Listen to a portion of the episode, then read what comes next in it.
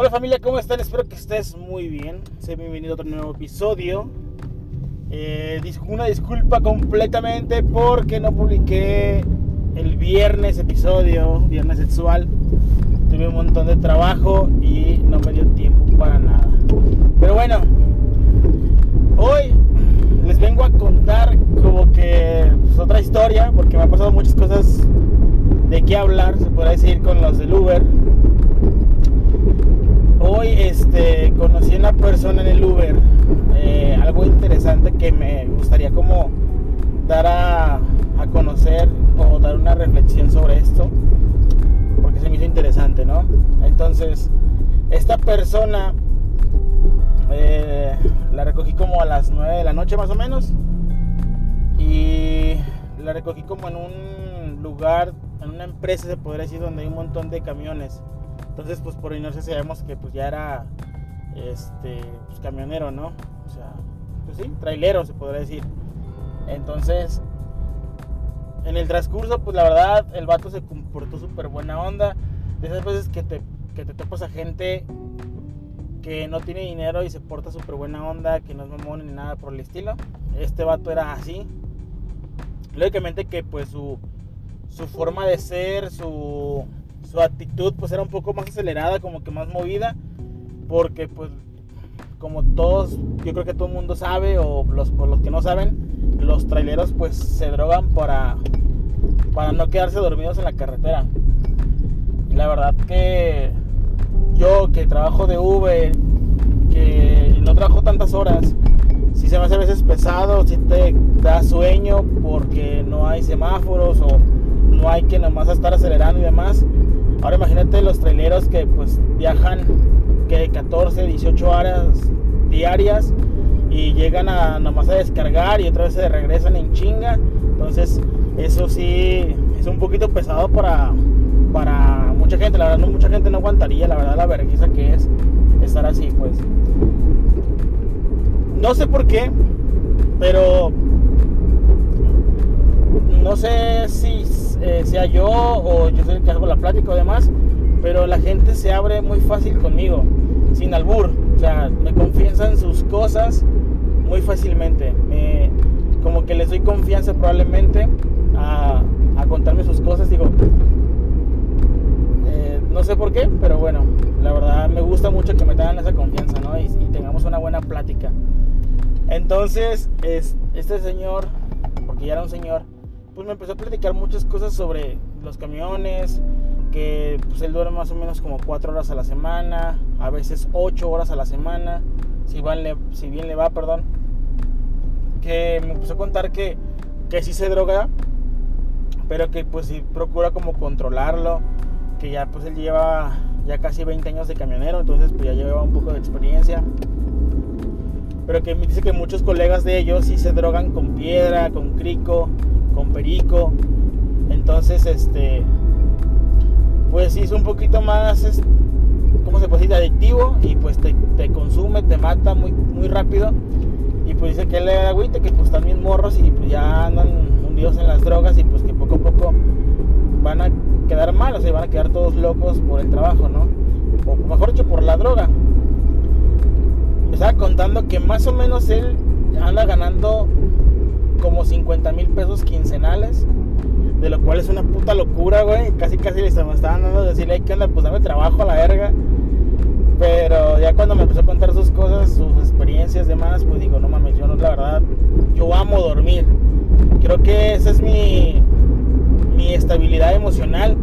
El poder descansar 8 horas, 5 horas mínimo para poderme sentirme bien. Como que esa parte de, dormir, descansar, este, me ayuda muchísimo, ¿no? De hecho, mi psicólogo me decía que yo tengo una parte que, es que cuando duermo, literal, apago mi cerebro. O yo cuando estoy despierto no lo apago, no chinga, pero cuando ya estoy dormido, mi cerebro se apaga completamente y despierto y renuevo energías y renuevo este, este, sentimientos y demás. No me siento tan, tan mal conmigo mismo, se podrá decir la palabra, cuando estoy cansado. Entonces el señor pues empezó a platicar sobre eso, me empezó a platicar de cuánto ganaba, empezó a platicar que pues que se hizo una chinga, que tiene una de las rutas más, más, más largas, que es este, llegar a Ciudad Juárez, este, Monterrey y Manzanillo, creo. Y ya dice regresaba aquí a Guadalajara. Dice que pues él procura estar con la familia y demás. Y de repente me empezó a platicar que no se pudo despedir, no se pudo despedir de su papá. Este, él falleció hace dos años cuando estaba lo de apenas lo de la pandemia. Me dijo que por causa de la pandemia, este, no lo dejaron ver. Él procuraba como que tratar de dejar de trabajar para ir a verlo, no lo dejaron, este, nomás podía entrar una, una, persona y que fuera mujer y fue su hermana, pero él no pudo despedirse de él. Y él me decía, fíjate, te estoy hablando un poquito más como yo, pues, pero él, te lo decía como muy a su forma, así, a su rudeza, se podría decir, a su, como él quería expresarlo, pues, y aún así se le cortaba la voz. Él decía que le costaba muchísimo trabajo el poder superarlo. Dice que no, no sabe cómo superar eso. Dice que él, cuando falleció su papá, me hundí, me, derrumbé, la verdad. Me, puse a llorar un montón. y siento que no está mal llorar. Y yo, pues por, nada está mal llorar, por nada el que llores este, está mal, pero mucha gente, pues el ver una forma varonil pues no, no refleja sus sentimientos, no los expresa. El llorar pues no se no, no lo ves frágil a la persona, ¿no? A, tu papá o a, o a, un hombre rudo pues no lo ves llorando, ¿no? Lo ves firme, casi casi que no tiene sentimientos el hombre, ¿no? Y él me dijo así muy abiertamente que él lloró con ganas, que, que aún así todavía le dan ganas de llorar. Fíjate que me dijo que el, lo que es el 24 de, no, perdón, 22 de diciembre es el cumpleaños de su papá. Entonces dice que ya en vez de pues celebrarlo, es más que nada como que esa melancolía en la cual pues te llega cada vez que recuerdas a la persona, ¿no? Porque pues todavía es presente, todavía es reciente este, esta situación de la muerte hacia él. Dice que es la primera vez que le afecta tanto una muerte y más que nada porque él dice que él quiere agradecerle por todo lo que él enseñó. O sea, al parecer, él y su papá no se llevaban muy bien, tenían muchos problemas, pero aún así, él le agradece de que, es que fue un niño de bien. Nunca me drogué, nunca me emborraché, así como mucho. La siempre me hizo, me puso a trabajar. Y la verdad quería decirle eso, quería agradecerle que me sentía bien con, que yo lo perdonaba, que yo lo amaba mucho y que le agradecía por, por ser como lo que soy ahora, ¿no? Que se siente orgulloso de él, ¿no? De su hijo. Y dice que él nunca pudo despedirse de esa persona, de su papá. Y dices, ahí es cuando entra la reflexión sobre un ejemplo muy muy cortito se podrá decir. Yo tengo muchos problemas con mi papá. No no puedo congeniar, no puedo tener una conversación con él. No sé si sea yo o sea él, literal. A veces me pongo a pensar en eso de que digo, estoy mal yo.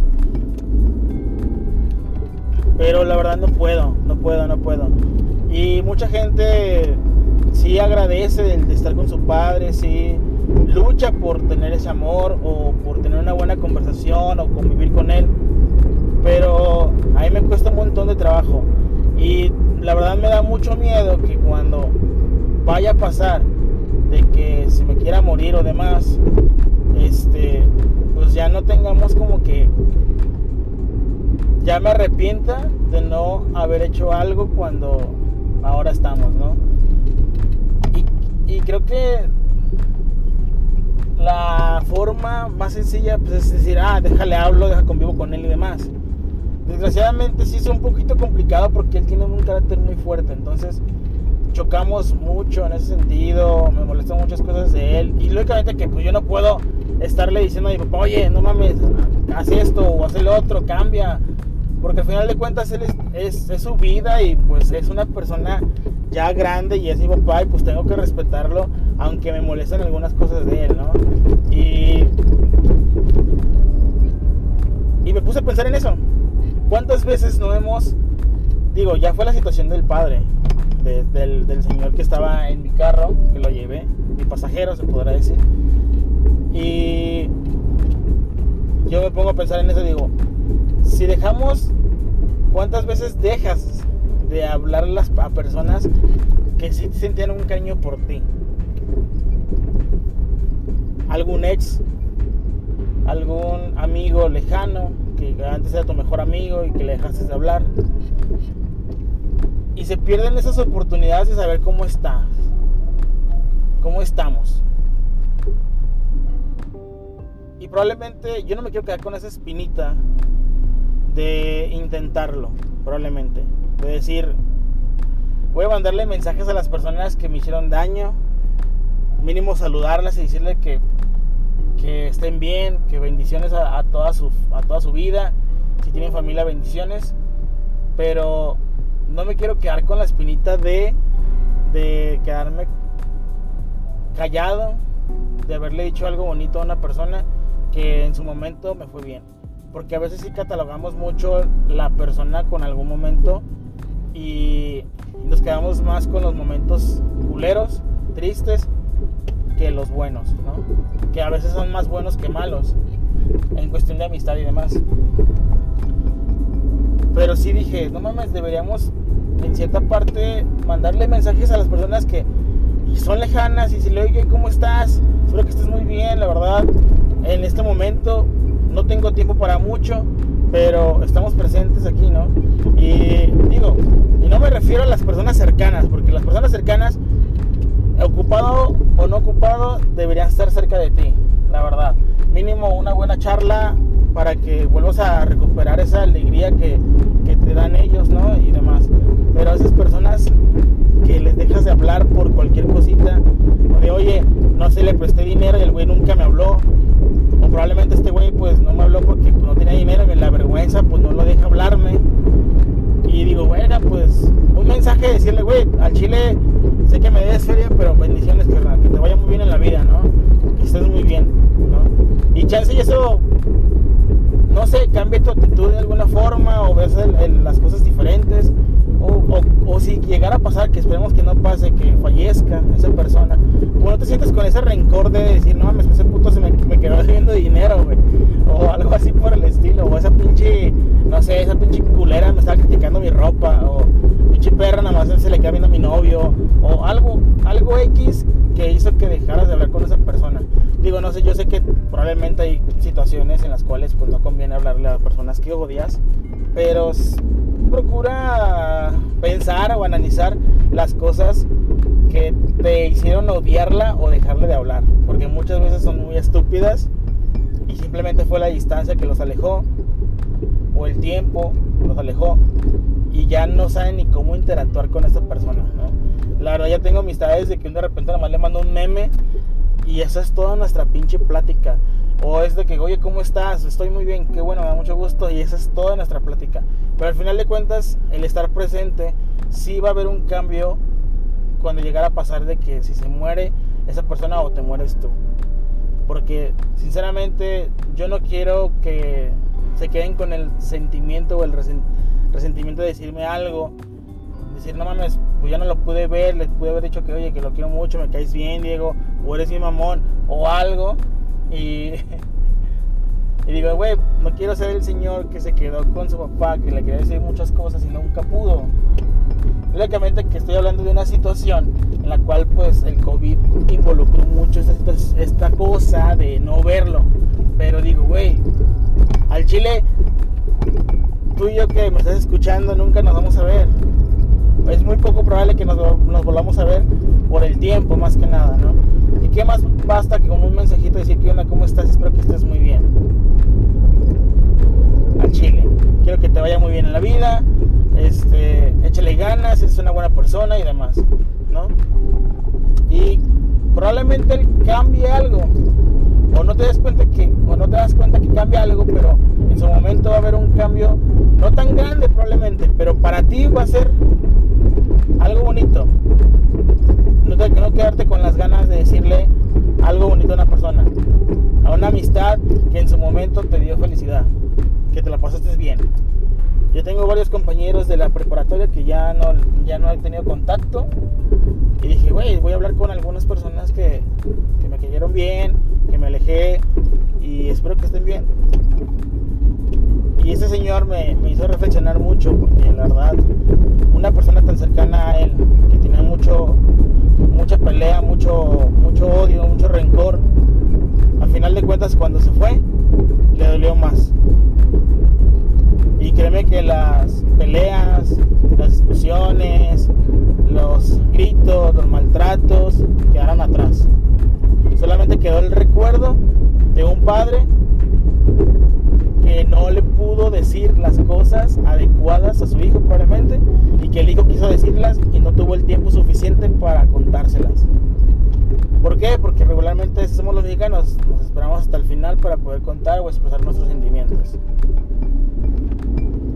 Digo, puedes hacer un cambio en este momento mandando un mensaje a una persona lejana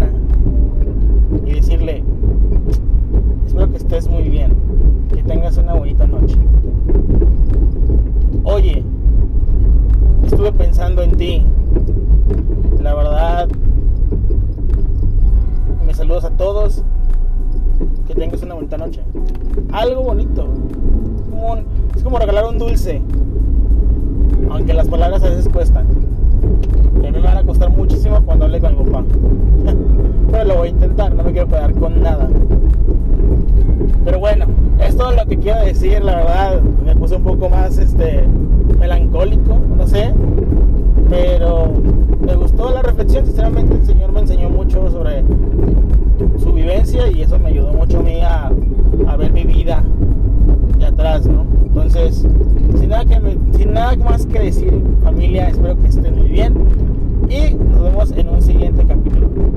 Bye.